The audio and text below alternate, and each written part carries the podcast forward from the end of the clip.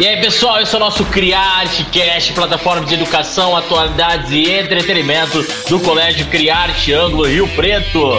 E aí, Armando, o que você tem para nós? E aí, galera, noite? bom dia, boa tarde, boa noite, nossos ouvintes do Colégio Criarte, toda nação, né? Que a gente tem mais de, 3, de 2 mil ouvintes hoje. Temos pessoas compartilhando nossas, nosso, nosso programa. Fala, Baré. Mas, mas, eu tenho que dizer um negócio, pelo menos na última que eu fui ver, né, na última estatística, não tinha ninguém fora da Terra assistindo. Saiu Marte, não tinha nenhum que estava vendo. Saturno também não, graças a Deus. Pode passar pra frente. vida só na Terra, né? E o programa de hoje sensacional, um programa hoje que foi pedido por uma aluna nossa do primeiro colegial, a Julia Tinte, que vem aqui pedir pra gente falar sobre religião né? Falar sobre o preconceito que acontece entre, nas religiões, falar sobre um pouco, discutir sobre as diversas religiões que temos no nosso Brasil. E para falar sobre esse tema hoje, temos o padre Alisson. Padre, fala oi pessoal aí.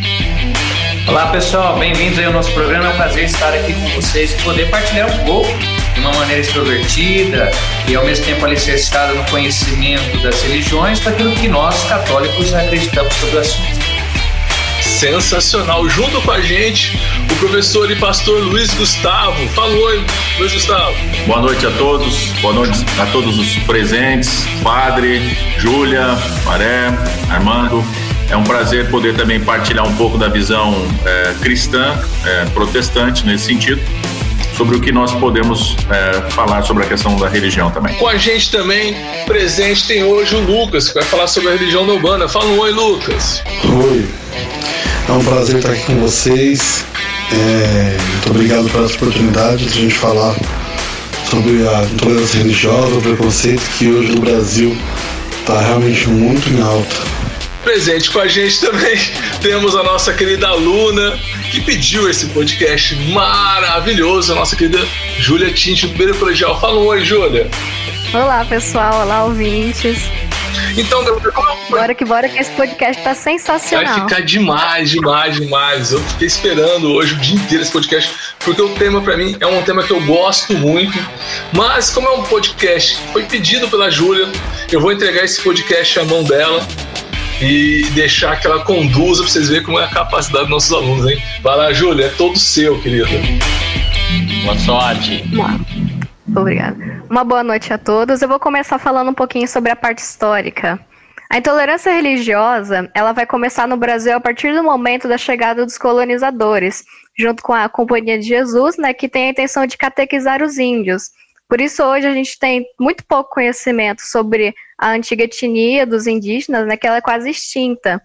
E ela também vai começar junto quando vão trazer os escravos da África, começar a dizer que o negro não tem alma, e essas raízes elas estão presentes até hoje. E essa luta, ela está muito presente nos dias atuais, e todos têm o direito de expressar sua religião, porém não é o que o cenário apresenta.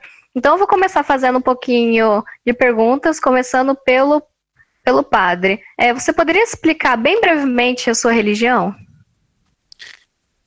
Eu sou o padre Alisson Parro, sou atualmente pároco aqui da paróquia Santo Antônio de Pádua, na zona norte de São José do Preto, e também professor de Sagrada Escritura do Centro Superior Sagrado do Coração de Jesus, que é responsável pela formação dos padres católicos do Noroeste do Estado de São Paulo. São cinco dioceses, São José do Rio Preto, Jales, Votuporã, Catanduva e Barretos. Sobre a, a, dimensão do catolicismo, nós, é, em primeiro lugar, o que, que nós acreditamos? Nós acreditamos no senhorio de Jesus Cristo. Jesus Cristo como aquele que é o Messias esperado por Israel, segundo as escrituras é, do Primeiro Testamento, chamado Tanakh, pela tradição judaica, ou até dentro do cristianismo antigo é, testamento, cremos que Jesus Cristo, então, é a realização das promessas ao povo de Israel tendo consciência de que parte significativa daqueles que eram judeus do século I não aceitaram esse messianismo de Jesus e o que se considera rompimento entre o judaísmo e o cristianismo depois dos anos 70, com a queda de Jerusalém na guerra judaico-romana, é, no ano 70, inclusive a queda é, de Massada. É, nós, católicos, partimos do princípio de que toda e qualquer ato religioso deve se basear sempre na liberdade da consciência humana já que é um dado da tradição judaico-cristã o respeito a um homem livre, inclusive para ter o ato de fé. Não existe um ato de fé se o homem não é livre para responder sim ou não a Deus. A obediência, em termos bíblicos, que vem do termo é, obeldire, do latim, estar à escuta, só é possível se o, se o homem se reconhece como um ser de palavra, um ser de relação, e se coloca na escuta do Deus que lhe fala ao coração. Então, o elemento fundante, então, da religião cristã, é, e o catolicismo é uma das variantes do, do cristianismo, juntamente com o protestantismo histórico, pentecostal, neopentecostal, apesar de umas diferenças teológicas que existem decorrentes do período medieval, da reforma protestante ou até na contemporaneidade, nós partimos do pressuposto que essa é a unicidade que garante, inclusive, o diálogo ecumênico. Então, dentro do meio católico, é, existe uma distinção é, fundamental entre ecumenismo e diálogo interreligioso. Nós, católicos, depois do Concílio Vaticano II, que foi uma reunião, os alunos é, se interarem, podem pesquisar depois, que aconteceu de 1962 a 65, é, é, no século passado, a Igreja, então, católica se abre ao diálogo ecumênico. O que é o ecumenismo? É o diálogo da Igreja Católica com as outras denominações cristãs. Em primeiro lugar, com as igrejas ortodoxas do Oriente e também com as igrejas do Ocidente, na sua versão mais histórica, ligado ao protestantismo histórico, luteranos, calvinistas, metodistas ou até anglicanos, no caso da Inglaterra. E depois nós temos o diálogo interreligioso, que é o diálogo da Igreja Católica, com pessoas que não professam o, reconhecimento na pessoa de Jesus Cristo, seu senhorio, e a fé na Santíssima Trindade, Deus que é Pai, Filho e Espírito Santo. Então a Igreja também faz o diálogo interreligioso. Dentro desse diálogo interreligioso tem um lugar especial o judaísmo. Bento XVI, quando Papa Emérito, quando era Papa, dizia que não é possível pensar uma teologia cristã, uma teologia católica, sem o diálogo com os nossos irmãos mais velhos, que são o, os judeus. Dentro do catolicismo, então, nós podemos dizer que, para as pessoas entenderem é, a estrutura da Igreja Católica, nós temos os chamados ministros ordenados, que recebem o sacramento da ordem, é, se divide em três categorias. Você tem os bispos, que são responsáveis geralmente por uma diocese. O que é uma diocese? É um território constituído de várias paróquias em que o bispo ali, paróquias seriam igrejas principais, né? Que o bispo é responsável por garantir a fé, garantir a administração eclesial, a, garantir a administração inclusive da palavra de Deus. Depois nós temos os presbíteros, no caso eu sou presbítero, a palavra padre é um tipo, é um título carinhoso, padre vem de pai, pater, do latim, o presbítero é aquele que é o cooperador do bispo, ele administra geralmente uma paróquia, e você tem o diácono, né, que o diácono ele pode ser solteiro ou ele pode também ser casado. Nós temos vários diáconos chamados casados permanentes. Então, dentro de uma diocese você vai ter essas três figuras dos líderes da igreja, mas você tem no meio católico também todos aqueles que são batizados, ou seja, aceitaram Jesus Cristo, fazem parte da igreja, podem viver a sua vocação como casados, é, nos seus diversos é, ministérios, e o que as pessoas não sabem é que a igreja tem mais de 22 ritos. Então você tem eh, católicos apostólicos romanos no Oriente, de rito maronita, no Líbano. É uma igreja católica, mas as tradições litúrgicas são diferentes. Ou no Iraque, ah, ou, por exemplo, no Egito, no, na Grécia, a igreja greco-melquita. No fundo, todas essas igrejas estão ligadas, os seus ritos autônomos estão ligados à figura do Papa. O Papa, dentro do catolicismo, principalmente na teologia do século XX, não é um senhor absoluto, não é um monarca. O Papa ele tem a função de promover a unidade, então, de todos os bispos, das igrejas chamadas particulares, na unidade da fé, no amor e da esperança de fato, ao longo da história, isso foi motivo para muitas divisões, às vezes o papado, em vez de contribuir para isso, contribuiu para divisões, poder, jogos de poder, e a história está aí é, para, para falar. Atualmente, do meio católico, é Papa, é, presente na igreja, o Papa Francisco, com quem eu estive pessoalmente no ano de 2017, pude falar com ele, já que eu morei lá em Roma, pessoa super agradável, que tem uma consciência muito bem clara sobre os limites da, da, da intolerância religiosa. Né? O Bento XVI dizia que o fundamentalismo religioso, e acho que a intolerância é, está ligado ao, ao, ao, fundamentalismo religioso, o fundamentalismo é uma patologia da religião. É, dentro da ação cristã, o elemento da razão é constitutivo, inclusive nós temos um documento de 95, João Paulo II chama Fides et Ratio, a fé e razão, em que mostra que dentro da teologia católica o elemento racional é fundamental para ter alguma forma de purificação dos possíveis fundamentalismos. Tá? A intolerância ela nasce da consciência o quê? Da, do perigo é, de que o diferente representa uma ameaça para mim. Mas o Deus bíblico, desde a origem, em Gênesis 1, ao separar e distinguir, ele fez da criação a diversidade como um dos grandes elementos da sua riqueza, da beleza estética do mundo criado.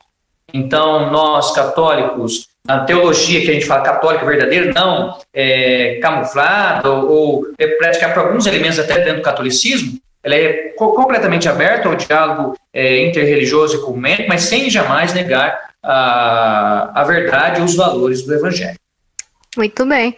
Agora eu vou passar a palavra para o pastor Luiz Gustavo, para ele contar um pouquinho para a gente sobre a religião evangélica.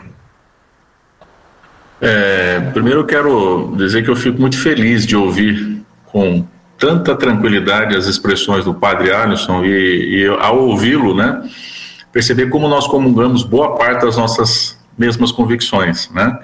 Eu sou calvinista, somos presbiterianos, ou seja, somos oriundos da Reforma Protestante. A Igreja Presbiteriana ela é oriunda da Reforma. É, nesse processo histórico que o padre fez ao longo, eu vou só me adiantar então, eu vou direto na questão da própria reforma, visto que até a reforma todos nós é, fazemos parte de um contexto só cristão. Né? A reforma que trouxe essa pequena realidade em que algumas linhas é, caminharam de forma diferente. Então, após a reforma proposta por Lutero, é, algum tempo depois é, surge Calvino, João Calvino, e ele é, traz de uma forma assim mais sistematizada toda a teologia protestante, dando a ela a sustentação teológica, dogmática nesse sentido.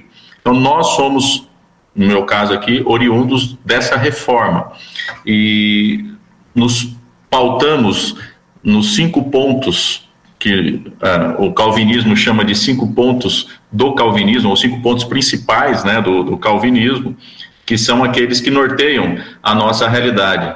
Uh, sola gratia, né, ou seja, somente a graça nos salva, sola fide, somente a fé pode nos conduzir a Deus, solos Cristo, somente Cristo pode nos salvar, Sola a Escritura, ou seja, somente a Escritura apresenta a realidade da fé e do, do Deus a quem servimos, e só lhe deu glória, ou seja, somente a Deus toda a glória. São os cinco pontos que norteiam a igreja presbiteriana e, eh, no caso específico, a nossa realidade calvinista. Eu sou pastor e a igreja presbiteriana, tal qual o padre Alisson falou, nós primamos pela preparação acadêmica também. Então, os nossos é, pastores, os nossos líderes religiosos, eles precisam ir para o seminário. O seminário tem muita similaridade com o contexto católico, porque muitos dos teólogos que são estudados na Igreja Católica, nós estudamos. Um exemplo básico, por exemplo, Agostinho, né, é a grande fonte também nossa nesse sentido. Então, nós também temos essa formação. E a estrutura da Igreja Presbiteriana, ela, ela, é, ela, ela existe de uma forma conciliar.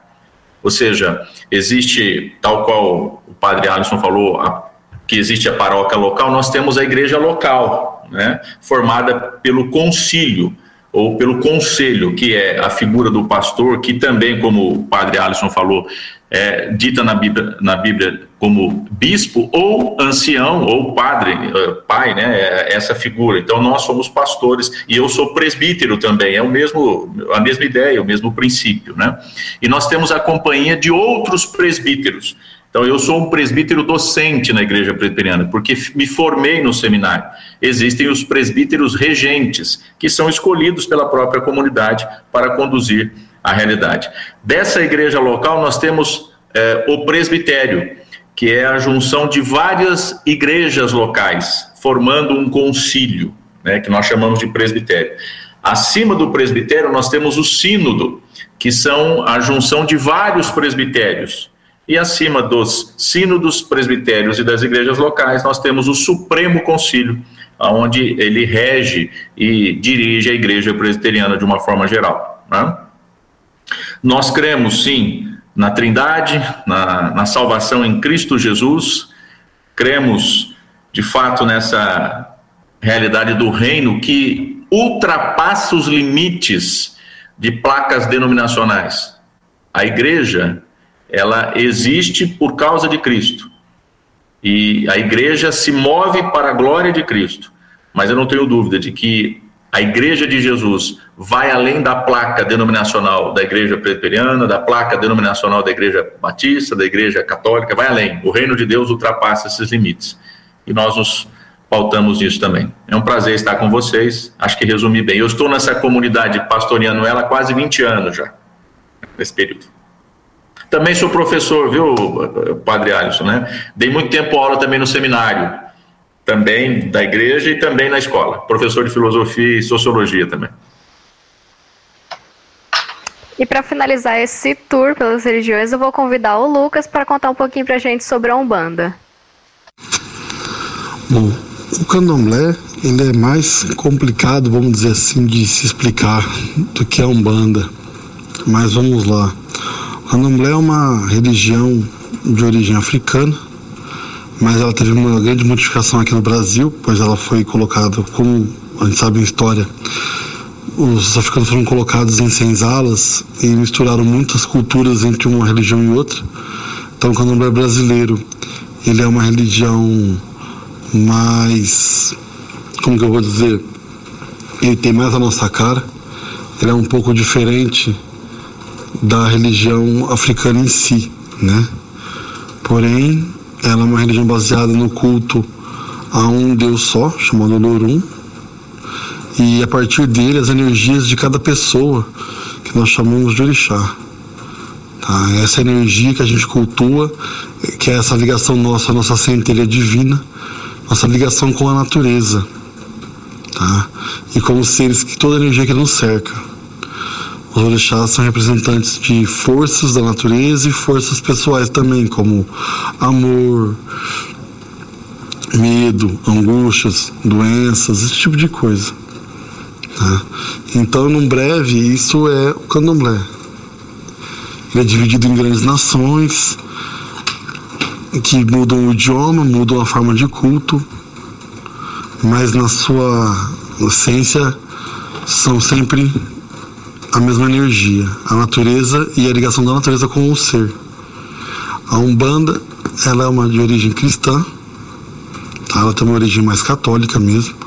Ela vem da mistura do, do candomblé com o espiritismo, com o catolicismo e com a magia xamânica indígena, né? A Umbanda ela tem um, uma puxada mais para a parte do, da magia indígena em si. Agora eu vou fazer uma pergunta para geral. Vocês já sofreram preconceito por conta da sua religião? Se sim, qual foi a situação? Bom, eu vou falar então, primeira vez, né, o padre. Olha, na realidade, o preconceito diretamente à minha identidade católica, talvez não diretamente, porque esse parte do, aqui mais no Brasil é uma sociedade que se considerava até 30 anos atrás majoritariamente católica, mas não era de fato. Né? Nós temos que entender que é, para nós católicos é católico quem participa da igreja, quem tem uma vida eclesial. Então existe um fenômeno sociológico ligado ao catolicismo porque é ligado à origem do processo de colonização, mas que não corresponde de fato a, hoje à prática dos chamados católicos não praticantes, que no fundo nunca foram católicos, porque no máximo tiveram alguns contatos com o catolicismo. Eu, quando eu estudava na, na universidade, eu era seminarista, o pessoal sabia que eu ia ser padre, Sim, houve um certo, uma certo preconceito, uma certa intolerância de alguns professores universitários. Porque existe no meio acadêmico no Brasil uma falsa ideia de que para você ser cientista ou para você ser um intelectual, você tem que ser uma pessoa antirreligiosa ou anticlerical. Eu me lembro que tinha um professor, inclusive, ligado ao materialismo histórico dialético, que se declarava ateu, e hum, o problema não é nada com os ateus, tem amigos ateus, inclusive, certo? Mas que se opunha diametralmente à igreja, que se fazia chacotas, piadas que não correspondem à verdade. Então você tem sim, eu, o que eu pude sentir é esse fenômeno aqui no Brasil. Quando eu morei fora do país, até o ano passado, eu pude conversar com um padre chinês e outro da Nigéria, que puderam compartilhar para mim situações que eles enfrentavam em seus países.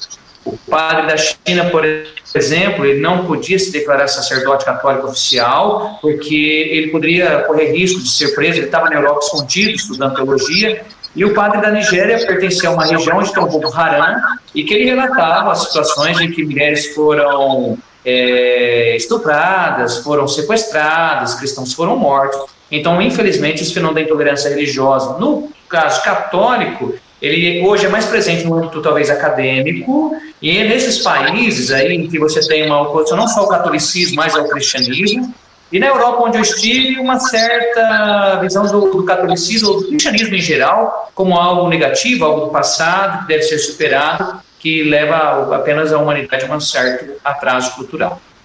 Mais alguém? É, eu particularmente também, como o padre falou, eu não tive é, assim nenhum preconceito tão contundente assim. Mas talvez nesse âmbito acadêmico também, porque é, quando eu também fui fazer a, a, além da filosofia e sociologia, eu também fiz pedagogia.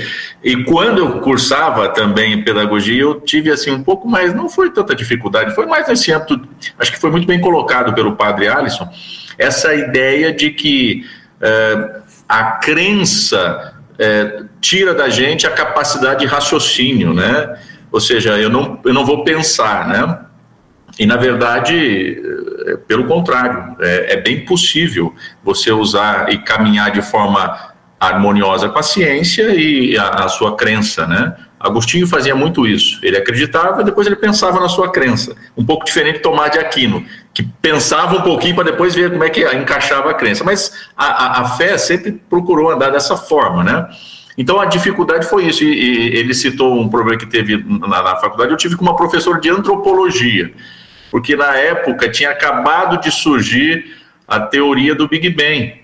Né? E, e quando surge a teoria do Big Bang, a, as pessoas é, acharam então que nesse momento a fé tinha é, sido poderia ser dissipada de toda a realidade humana. E eu ela sabia das minhas crenças etc. E ela até me perguntou, em aula mesmo, né? E agora, como é que você faz? Eu disse, eu agradeço a oportunidade, porque na verdade eu vejo uma imensa oportunidade a gente poder trabalhar essa situação, porque o Big Bang não vem provar a não existência de Deus. Pelo contrário, ele vem corroborar para dizer que de fato existe uma mente plena, perfeita que conduz tudo isso. Né? Isaac Newton falava disso também quando ele foi questionado sobre as suas descobertas, se isso poderia afastar o ser divino. E ele disse que não, pelo contrário, é, havia sim a prova cabal de que alguém superior estava trazendo ordem diante do caos. Né? E eu até disse à minha professora o seguinte: olha, é, o princípio, eu resumi, falei, olha, a teoria do Big Bang é extraordinária em muitos aspectos, mas a, o princípio é o seguinte: para sintetizar, houve uma grande concentração de massa e de repente ela não mais podendo se conter, explode, né? Big Bang. Eu disse o seguinte, Gênesis 1:3 fala isso. Disse Deus: haja Big Bang, porque ela diz: haja luz. Bang. Eu falei, não há tanta dificuldade nesse aspecto. Mas é mais nesse sentido, tá? Nessa, nessa. Só que no caso dos protestantes, só tem um detalhinho que eu queria salientar. Lamentavelmente, eu falo lamentavelmente porque isso é uma coisa, né? Há muitas, muitas pessoas que, infelizmente, fazem da fé comércio. Lamentavelmente. Usam da fé, da sinceridade das pessoas, instrumento comercial. E no meio evangélico isso é muito comum, e isso é muito triste. E o que acontece é que muitas vezes as pessoas pegam e jogam todos no mesmo saco e, e creem, assim, é como se o evangélico fosse assim, olha, aquele que só fala de dinheiro, aquele que, é, é, como se todos fossem assim, e na verdade não são assim, né? Então, é só fazer essa pequena distinção nesse aspecto. Lucas, você sofreu alguma coisa? Já sofri, mas hum, ainda bem que não foi nada grave não foi nada muito grave não. Sofri algumas sanções, né? Quando a gente revela que a gente é do candomblé, a gente perde realmente alguns amigos, que a gente descobre que não eram amigos. A gente fica assim, algumas pessoas param de conversar com a gente, ficam com medo, como se a gente fosse um monstro. E tudo que a gente fez de bom já para as pessoas some. Né? As pessoas têm uma visão muito ruim. E como eu não me importo de me, eu não me escondo, né? Eu vou em mercados, muitas vezes eu vou com, com roupas de, de sessão, vou com roupas de trabalho. Então, às vezes tem pessoas que desviam da gente, não olham para mim, tentam não conversar. saem de perto, evitam como se a gente tivesse com uma doença grave. Mas isso é uma questão que a gente, eu elaborei muito bem em mim e eu me sinto bem, então isso não me, não me abala. É, na opinião de vocês, por que que acontece esses atos preconceituosos? Por que que a gente ainda tem esse, essas ações nos dias de hoje? Já que a gente se considera uma sociedade tanto bastante evoluída. O preconceito, a própria palavra já diz, né? Preconceito. É uma ideia que você se forma antes sobre uma dada realidade, sobre uma pessoa, e que não, não, não corresponde ao fato, à dimensão conceitual. Agora, o, o problema da intolerância, seja ela religiosa ou de outra natureza, é um problema humano, é um problema antropológico. É, é, a incapacidade de você lidar com o diferente, com a alteridade. Então não existe o âmbito ético, não é, não é, é possível o âmbito, âmbito ético se eu não reconheço um tu porque o tu é constitutivo de mim, né? e aí nós formamos nós. Então, o problema da intolerância, eu não vejo que é só um problema religioso, é um problema político, é um problema é, social, é uma tendência até de, um, de uma psicologia meio um pouco adolescente, de querer formar grupos ou grupelhos, em que você forma, você é de um partido, você é de outro, um é de uma religião, outro é de outro, e o outro é visto como meu inimigo. Como dizia um filósofo, o outro pode ser um verdadeiro inferno para mim. E aí, quando isso se estabelece, a gente se torna incapaz de reconhecer, inclusive, a beleza do outro, o limite e a beleza do outro, e também, ao mesmo tempo, a nossa beleza e o nosso é, limite. Nós vivemos uma era de intolerância. Se você for parar para pensar, mas não só intolerância religiosa, outras intolerâncias, intolerância política, intolerância a quem pensa diferente, a intolerância do politicamente correto, e que às vezes se reveste de um discurso de democracia, mas que no fundo busca silenciar vozes discordantes. Eu acredito o seguinte, eu sempre falo para os meus alunos, eu posso discordar da pessoa, mas eu sempre vou defender até o último momento o direito dela dizer, inclusive, as maiores asneiras. Essa deve ser, eu acho que a postura nossa católica e de qualquer é, pessoa que de bom senso. Eu acredito e, e né, parabenizo o padre Alisson pela percepção, porque de fato é isso mesmo que acontece. É, nós vivemos um tempo de intolerância, em todos os sentidos. Sentidos né? É, eu, quando falo aos meus alunos a respeito justamente dessa questão da intolerância, como ele, o padre falou, é, nós temos a intolerância, como ele mesmo diz, política, mas eu posso dizer a intolerância cultural, né? Ou seja, eu não consigo enxergar a outra cultura, eu vou achar que existe a, a, apenas a minha cultura como superior a dele, né? E eu não entendo isso, eu, eu, eu, eu começo simplesmente a achar que existem culturas melhores, eh, superiores, inferiores, e isso é uma tolice. Da mesma forma, eu aplico a questão da religião. A intolerância é fruto disso também, né? Ou seja, de eu achar que existe uma religião superior à minha, ou inferior, ou, que, ou coisa do gênero. Então, é, lamentavelmente, essa é a realidade, por isso que eu falei que foi muito bem colocado, porque, assim, se é, eu não tenho a capacidade, como foi colocada pelo Padre Alisson, de ter alteridade, ou seja, olhar o outro enxergar a realidade do outro e ao enxergar essa realidade ter empatia com isso, então infelizmente eu não consigo conviver. Então é inabilidade e a incapacidade, inclusive, de aceitar conviver com aquele que pensa diferente, que tem opinião diferente ou pratica alguma coisa diferente da minha. Então, infelizmente, é esse o grande problema. Esse preconceito acontece, na minha opinião, realmente por uma questão de ignorância. Ah, é o de não saber o que é. Então, o candomblé tem muitos segredos, ele é uma religião com muitos dogmas, muitos rituais, né? então é o não saber. A pessoa tem uma ideia, ela se baseia em algo que aconteceu com alguém, que outro contou para alguém, ou que fez isso, ou que fez aquilo. Como a pessoa não conhece, provavelmente dita, as casas de forma correta, Existem pessoas maravilhosas dentro da religião, com, que se dispõem a ajudar as pessoas e coisas assim. Então a falta do conhecimento mesmo do, da população no geral e a má informação Tá? Que é uma diferença de ser mal informado por pouca informação. É informar de forma pejorativa, ou depreciar a alta religião, que é o problema maior nosso também. Tá? Hoje a gente vem sofrendo uma onda muito grande de repressão por causa disso. Não só as pessoas não conhecem, não entendem, como também inventam coisas e criam coisas em cima das religiões de matriz africana. Como que vocês acham que a gente pode mudar esse cenário? Eu, assim, no contato com as pessoas, eu acredito que nós, como líderes religiosos, primeiramente, temos que ser pessoas equilibradas em termos psicológicos. Porque uma pessoa desequilibrada, ela gera desequilíbrio ao redor. Se você tem um céu dentro de você, você cria o céu ao seu redor. É, deve haver uma educação para a liberdade, para o diálogo. E educar para a liberdade, para o diálogo, exige uma formação não só intelectual, mas ao mesmo tempo ética é superar a mania da, de pensar que uma discussão de rede social, seja nas diversas plataformas, Facebook, Instagram, vai colocar um ponto final no, no, em certos debates, certos temas da história da humanidade que são muito mais complexos.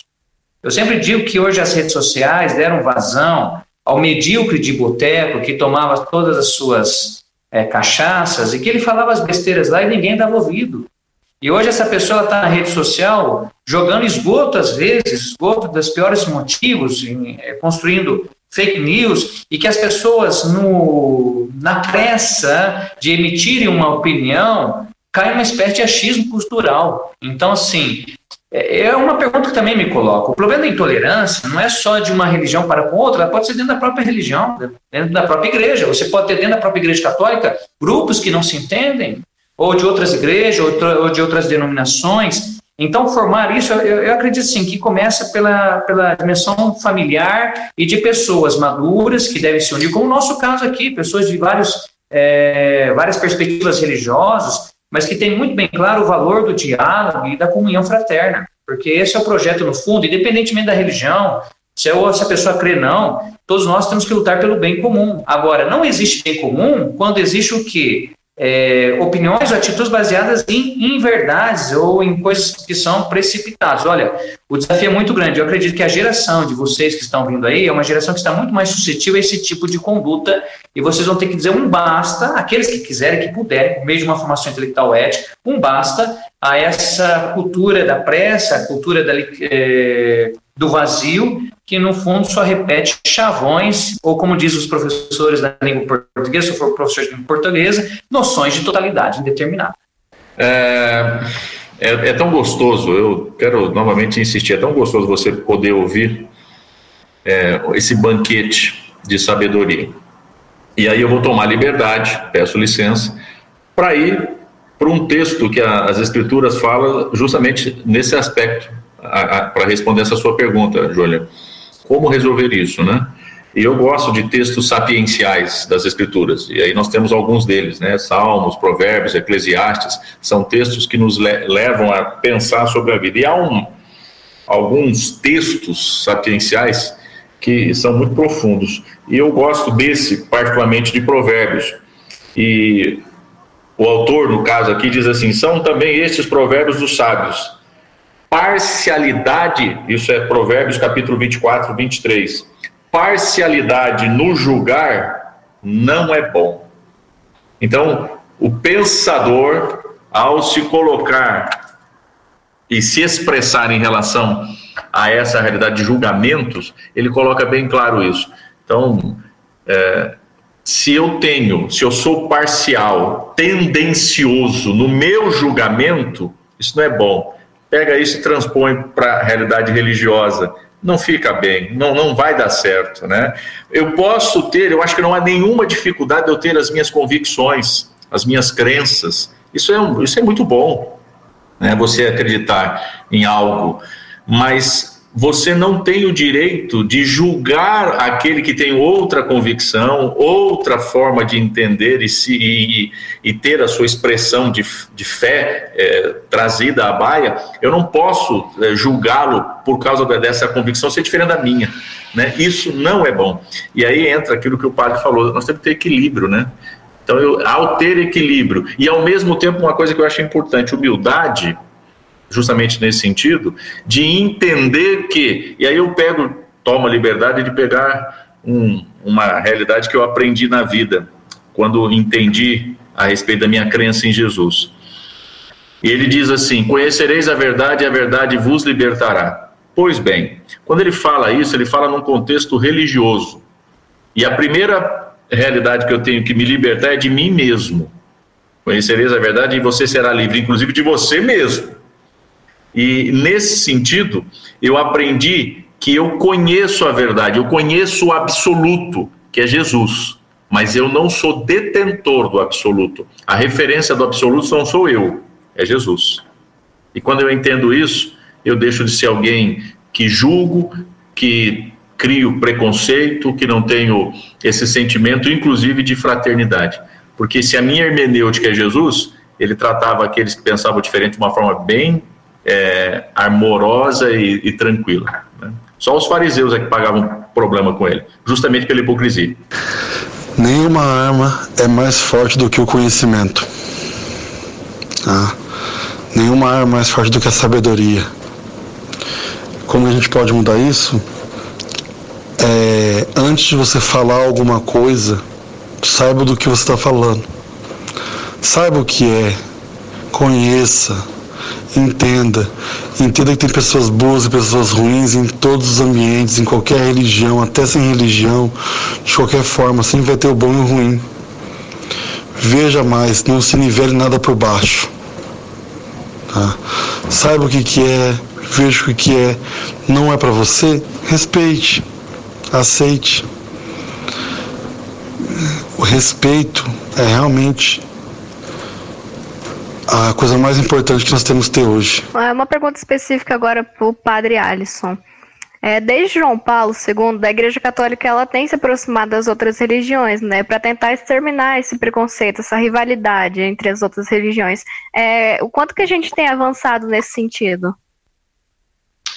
Muito bem. É, na realidade, esse processo é anterior ao João Paulo II ele já é uma constatação do início do século XX dentro da teologia católica. Nós tivemos um papa chamado João XXIII, que foi um papa responsável pelo início do Concílio Vaticano II, que é aquela reunião que eu falei, que aconteceu de 62 a 65.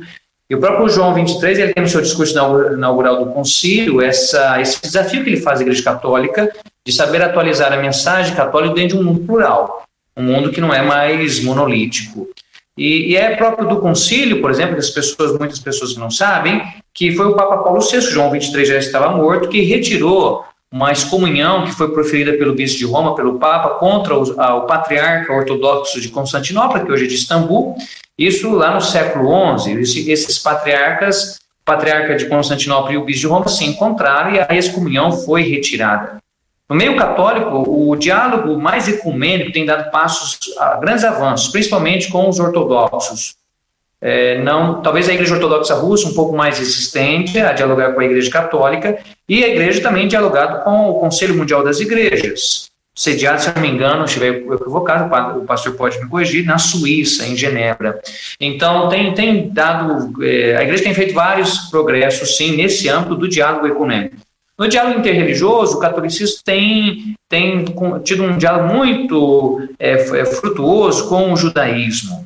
É, principalmente na década de 80 e 90, João Paulo II incentivou isso, pelo próprio fato é, da, é, da Segunda Guerra Mundial, é, da morte de milhões de judeus, e, isso é muito sentido na Europa. Então, tanto é que se vocês pegarem na internet, vocês vão ver que o Papa Francisco foi à sinagoga de Roma, é, você vê muitos judeus, não ligados ao judaísmo ortodoxo, mas ao, judaísmo mais moderado, é, dando formação. Eu, por exemplo, lá na Gregoriana, Pontifícia Universidade Gregoriana, houve momentos em que rabinos foram dar formações, foram dar, foi falar sobre a visão é, rabínica, visão judaica contemporânea sobre certos textos, ou sobre até o próprio Jesus de Nazaré, como se vê isso aí, né? Mas, assim, ao mesmo tempo que houve esse avanço, tem tido também uma certa resistência de grupos, inclusive ao interno da igreja ou externo da igreja. Grupos ditos mais chamados de tradicionalistas, que são diferentes de caso ao grupo é, é, da tradição da igreja. Tradição é uma coisa, tradicionalismo é outra. Então, tem tido alguns, alguns movimentos, sim, de, às vezes, sectarismo, de tolerância dentro do seio católico, mas vale ressaltar que isso não é a abordagem oficial da igreja e nem a maioria dos católicos que estão é, dentro desse espectro. Mas, às vezes, os, os, vocês podem ter contato com esse tipo assim, de pessoas que devem ser amadas, devem ser respeitadas, buscadas e entendidas, e, na medida do possível, com um diálogo, inclusive, dentro do meio católico, interno católico, ajudá-las a abraçar aquilo que a igreja tem vivido nos últimos 50 anos, se pensarmos desde o Concílio Vaticano II.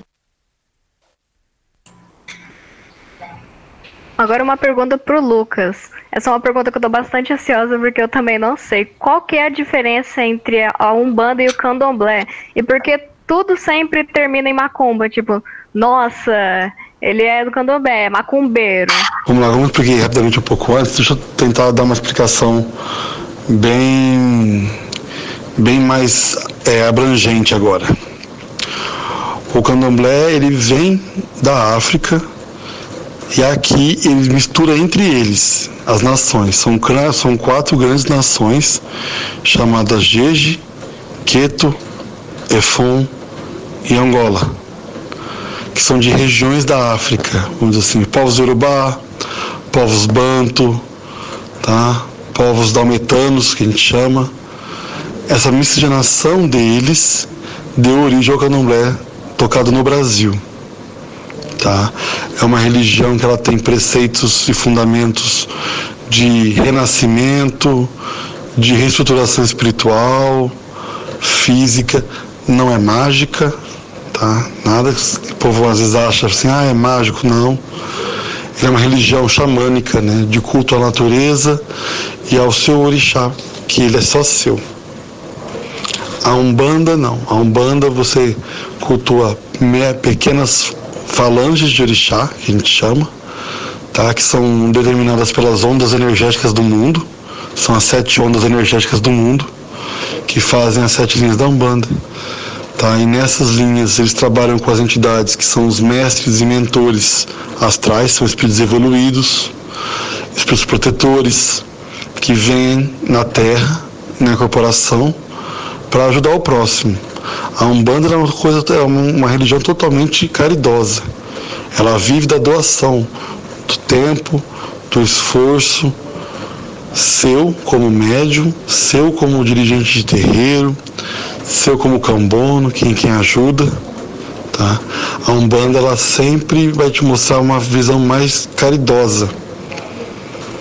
O candomblé não tem essa caridade toda, porém ele tem todo um preceito, um fundamento com a natureza e a sua mitologia. É uma religião mitológica também, com nascimento dos primeiros seres humanos, criação do universo, criação da Terra, cosmologia, tudo isso. A Umbanda não. Ela se limita a ser cristã e seguir toda a ideologia do espiritismo e do catolicismo. Macumba, macumba é um instrumento musical tá, africano de algum desses povos que veio para cá, que vieram para cá.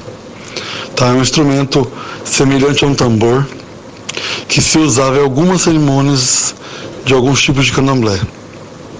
Que fala assim, vamos lá tocar uma macumba. E virou uma piada, virou uma brincadeira. Só que hoje ela é usada no pejorativo para denegrir a imagem da religião de matriz africana. Mas de início, ela é só um instrumento musical. E, entre os adeptos das religiões, a gente fala brincando, vão, vão na macumba, vão tocar na macumba, mas é uma forma de mais de brincadeira mesmo. Mas se você ela é usada hoje como um tom pejorativo. E ela é só um instrumento musical. Espero realmente ter ajudado vocês.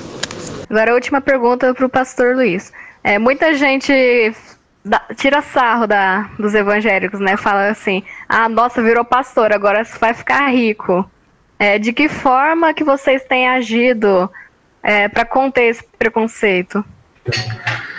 Júlia, é, antes, padre, o senhor está certo, viu? É, a sede mundial fica na Suíça, sim. Eu não sei a pronúncia correta, mas acho que é La Saint-Cromé, na Suíça.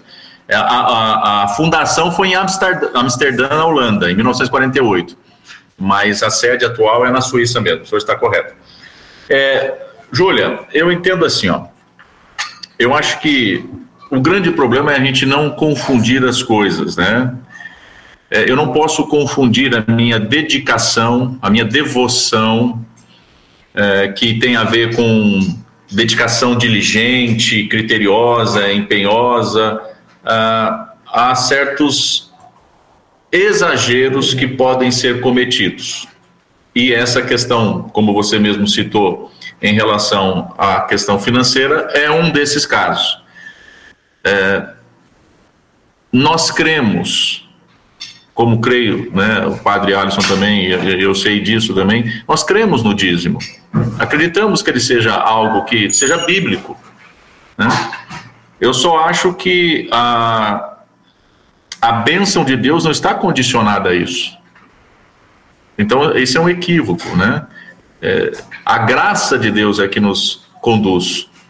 Porque se eu acreditar que se eu der dinheiro para Deus ele me abençoa, então eu estou começando a correlacionar Deus a um sistema financeiro, a um supermercado, que eu vou lá e vou ter coisas. Então eu, eu, nós não enxergamos dessa forma. Lamentavelmente, isso é hoje uma realidade que se vê presente em muitas igrejas evangélicas. E, e isso traz um mal-estar, sim, porque você vai encontrar, lamentavelmente, as pessoas agindo até por convictas daquilo que estão fazendo, né? E são infelizmente abusadas dentro dessas realidades. Claro que eu também vejo um pouco desses muitos que também é, participam dessa questão financeira, um pouco também de egoísmo e vaidade, né? Entregam porque querem ganhar bastante também. Então é uma bobagem, né? É uma tolice. Não funciona assim também, né? Então você parece estar entrando num jogo de barganha com Deus. E não é assim que funciona, né?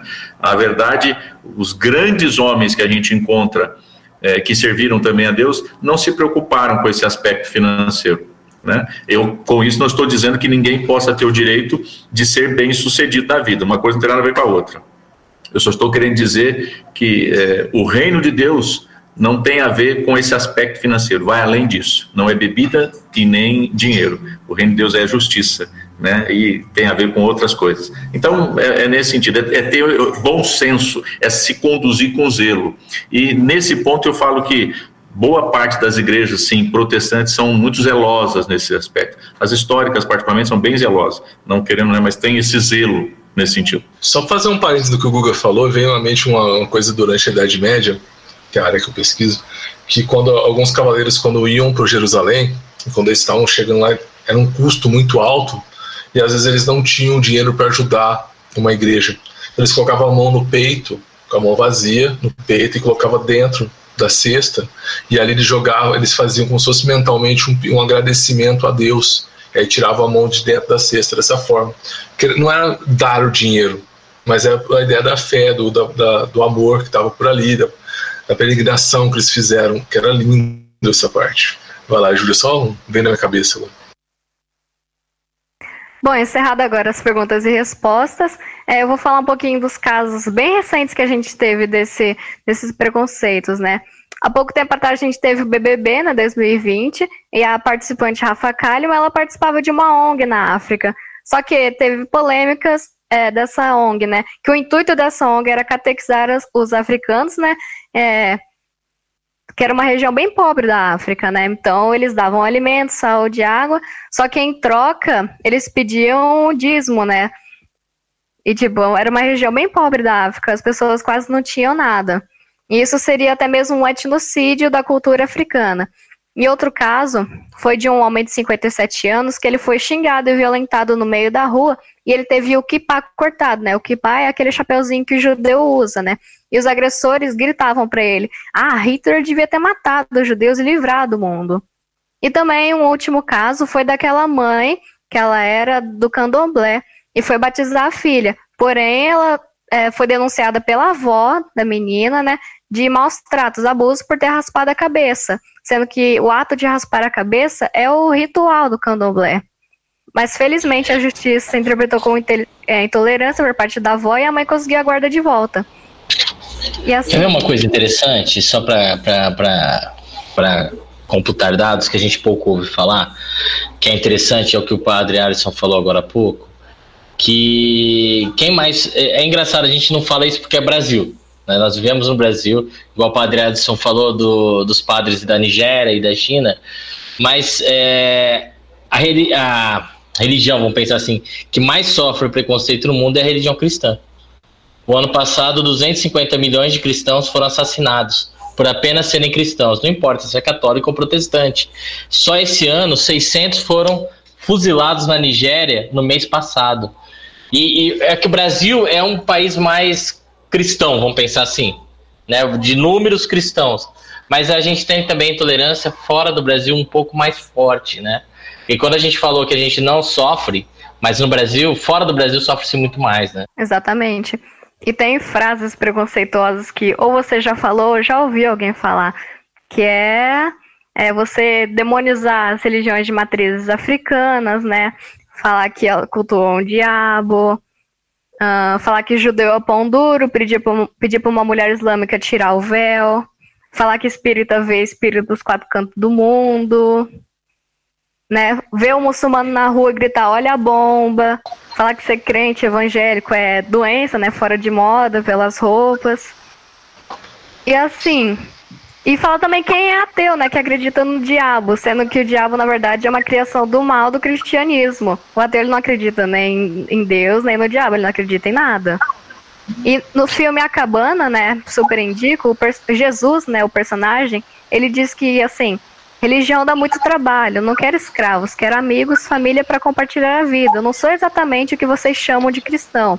Aí ele se refere às pessoas que usam seu nome como desculpa para as ações. E não, Jesus ele sempre pregou o amor próximo. Aí tem aquela frase, né? Ah, Jesus está mais próximo da prostituta que sabe que é pecadora do que do cristão que é hipócrita dentro da igreja. Inclusive o Papa se posicionou esses tempos atrás. Ele disse: Deus não precisa ser defendido por ninguém e não quer que o seu nome seja usado para aterrorizar as pessoas. Peço a todos que parem de instrumentalizar as religiões para incitar ódio, a violência, o extremismo e o fanatismo. Hashtag fraternidade humana. Ah, mas então você está me dizendo que religi é, ter religião é errado, é uma doença? Não, isso é uma visão completamente preconceituosa. Extremismo sim é errado. Se tal grupo minoria não representa, relaxa. Inclusive, dia 21 de janeiro é o dia da intolerância religiosa. E é crime, considerado crime no, no Brasil, pode ter pena de 5 anos de prisão, desde 1997 garantido por lei. Sensacional, né, meus queridos? Olha que podcast. Caraca, como, como eu aprendi, como eu anotei aqui coisas que depois eu acho que eu vou acabar mandando um WhatsApp para todo mundo perguntando de novo algumas coisinhas. Galera, eu queria agradecer demais a presença de vocês. Nosso podcast está chegando ao, ao, fim, infelizmente. Tem muita coisa que vem na minha cabeça poder perguntar, mas é muito longo. Quero agradecer demais a presença, pelo tempo que vocês dedicaram. Eu sei que todo mundo tem seus compromissos, alguns até abriram mão de algumas coisas pra gente, né, Guga? Tô até em dívida com você. Obrigado mesmo. Para terminar, eu queria que vocês deixassem uma, uma mensagem, dessem o tchau de vocês. Padre, como começou desde o começo. Em primeiro lugar, gostaria de agradecer o convite que foi feito a mim. Quero sempre colocar minha disposição para o diálogo, para outros assuntos, outros debates, pois eu, eu sou uma pessoa de diálogo, eu gosto de conversar com pessoas de outras culturas, eu estive em outros países, andei muito por esse mundo, então eu gosto porque sempre é uma maneira de você aprender realmente. Eu acho que aquilo que o pastor disse, que nós devemos ser sempre humildes perante a realidade, perante nós mesmos, a humildade é o grande instrumento das pessoas que são os verdadeiros intelectuais, os verdadeiros sábios. São aqueles que são não sábios, o, ignorante é aquele que acha-se detentor da verdade. Então, eu quero agradecer e, assim, estimulá-los e orientá-los, aqueles que forem católicos, que estudam na escola, né, a procurar conhecer é, não só as outras doutrinas, mas a sua própria religião, mas de uma maneira madura, não superficial nem caricatural, para que você, de fato, possa, ao se declarar católico, não falar nem besteira e nem fazer besteira em nome da sua fé e da sua pertença à. Muito obrigado, padre. Agradeço muito. Goga, Queria agradecer demais, pedir desculpa de, por vários atrasos aí. Obrigadão, deixa o seu agradecimento aí, sua mensagem para os nossos ouvintes. Primeiro, eu queria mais uma vez estender o meu abraço ao Padre Alisson. Prazer conhecê-lo.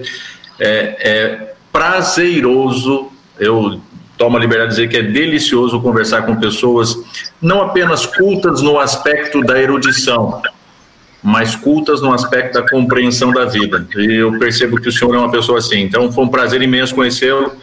Fica aí é, a oportunidade da gente poder, como o, o Armando falou, ter outros encontros. Eles são sempre enriquecedores mesmo. Então fica aí, né? Baré, um abraço, novamente te ver. Julinha, parabéns, menina. Você é fera. Você é fera. Armando, é, você é meu irmão, então fica tranquilo, né? Depois você me paga a pizza, tá bom? É, eu acho que para encerrar esse contexto, acho que uma coisa que eu aprendi assim, a gente tem que deixar. É, chega a ser até contrassenso. E vou então citar apenas o aspecto da, da minha crença. Então, vou. É, como é que eu podemos conviver com o outro a partir da nossa realidade, da minha crença? Eu, eu entendo assim: aquele que nos trouxe vida, no caso Jesus, quando eu olho para a abordagem que ou a maneira como ele respondeu aos líderes religiosos da época que perguntaram para ele nesse sentido aí é, sobre o grande mandamento. E aí Jesus sintetiza o mandamento dizendo assim olha ame a Deus de todo o seu coração de todo a, de toda a sua alma de todo o seu entendimento. Este é o grande primeiro mandamento e aí ele completa o segundo, semelhante a este, é ame o seu próximo como aquele que pensa, inclusive, diferente de você. Isso aqui é só uma contextualização para o contexto nosso, né? Ame esse, esse seu próximo como a você mesmo. Ou seja, é um contrassenso para nós, protestante, se eu não tiver capacidade de olhar o meu irmão diferente, e não conseguir respeitar a opinião dele, já que o grande mandamento é amar a Deus com todo o meu sentimento, com toda a minha capacidade é, de raciocínio e olhar o meu semelhante e amá-lo, mesmo que ele pense diferente. Se eu não conseguir fazer isso, é um contrassenso da minha crença. E aí Santo Agostinho resume bem, né? É, a medida do amor é amar sem medida. Então, se eu entendo isso, fica fácil eu amar a todos aqueles que pensam diferente de mim, em seja qual for o aspecto. Então, muito obrigado pela participação e eu vou pedir licença a vocês, que eu vou ter que me retirar mesmo, né? Eu tinha falado até por então eu vou terminar e vou me retirar, tá? Um abraço a vocês, prazer imenso. Só uma coisa antes de você ir embora, antes de ir embora. Não, não peque, hein? Não peque. Eu vou cortar isso aqui, mas cara, eu precisava fazer esse bullying. Ah lá. Você estudou antes da teoria do Big Bang, velho. Você percebe, você percebe, o padre, que isso aí, ó, tá vendo? Ó, o que, que eu sofro nessa escola com esses meninos? Tu é antes do Big Bang, pô. Tchau. Eu, um abraço. Por isso que eu te chamo de vô. e, tchau, tchau, Guga. E pra gente terminar. Eu queria mais uma vez agradecer o espaço da gente poder conversar sobre as religiões de matriz africana e desmistificar elas, porque elas são envoltas a um, a um véu de mistério e tudo, não é tudo isso. São religiões normais, tá? com fundamentos e preceitos, obrigações, mas são religiões normais, comuns. Não tem nada de muito exagerado, não tem nada de mágico, de místico. São religiões lindas, pregam amor, pregam a caridade, pregam respeito. Obrigado pela oportunidade de poder falar um pouco.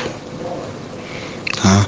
Espero ter aguçado a curiosidade de vocês para tentar ler melhor antes de ouvir o que alguém disse, que alguém falou, que viu alguém fazendo, que é o grande, a grande coisa ruim. E um abraço a todos vocês. Obrigado mesmo pela oportunidade. E um beijo para você, Armando. Você sabe que você é meu amigo há muitos anos, você é meu irmão e eu, faz muito tempo que a gente não se vê. Fique em paz.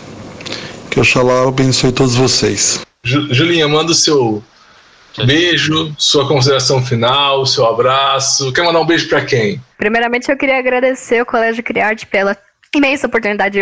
A, a, essa criação do podcast foi fenomenal. Eu ouço praticamente todos, né? Sou completamente apaixonada e eu estou muito grata por conseguir participar de um. Então, o beijo principalmente vai para vocês, né? O Armando, o Baré, que tiveram essa ideia, ao colégio, que é totalmente, sabe? Eu tenho liberdade de me expressar, eu gosto de ter esse espaço e eu tenho, assim, muito amor pela, pela essa escola. Só queria agradecer mesmo. É, meus queridos, eu queria agradecer demais, mais uma vez, a presença do Padre Alisson, que tanto nos engrandeceu e cresceu o nosso conhecimento, né? É, vocês ouviram aí a voz dele, ele falando, é um padre novo. Quantos anos o senhor tem, padre? Desculpa perguntar. Eu tenho 32 anos, vou completar 33 dia 20 de setembro. Seis anos já como padre. Carregado de conhecimento e experiência. Olha que homem preparado, sensacional. Obrigado por dividir esse conhecimento, essas experiências com a gente. Agradecer demais o, o Lucas, agradecer demais o, o Luiz Gustavo, a Tinte, por um podcast tão enriquecedor. Eu vou falar isso várias e várias vezes. Obrigado mesmo. Meu, eu queria, queridos ouvintes, espero que vocês tenham gostado, né, que tenham absorvido e de saindo daqui, ou parado de ouvir depois desse podcast acabar, falando o seguinte: vamos crer, mas não vamos julgar né? Cada um crer como quer e acabou. Deus acima de tudo e acabou, tá bom? Sem ficar julgando demais. Muito obrigado a todos os nossos ouvintes. Obrigado ao Colégio Criar pela oportunidade. Obrigado, Tinte, por ter tido a ideia e pedido pra gente. Sempre que tiver mais ideias, estamos aqui juntos. Obrigado, Baré, que está sempre nos ajudando. Obrigado a todos e até mais. Eu vou digerir agora tudo que eu aprendi aqui e que eu anotei. Barezão, é com você, meu querido. Pessoal, esse é o nosso CriArteCast, plataforma de educação, atualidades e entretenimento do Colégio Criarte Ângulo Rio Preto. Nos siga em todas as plataformas, nos siga no Instagram do Colégio Criarte Ângulo Rio Preto. Nos procure ali nas plataformas de streaming como Spotify, Deezer, iTunes, Radio, etc, etc, etc. Estamos aí. Muito obrigado por você estar nos ouvindo, estar nos aguentando nessa quarentena. Já estamos a 34 episódios sem tirar toda semana. Muito obrigado por todos. Abraço.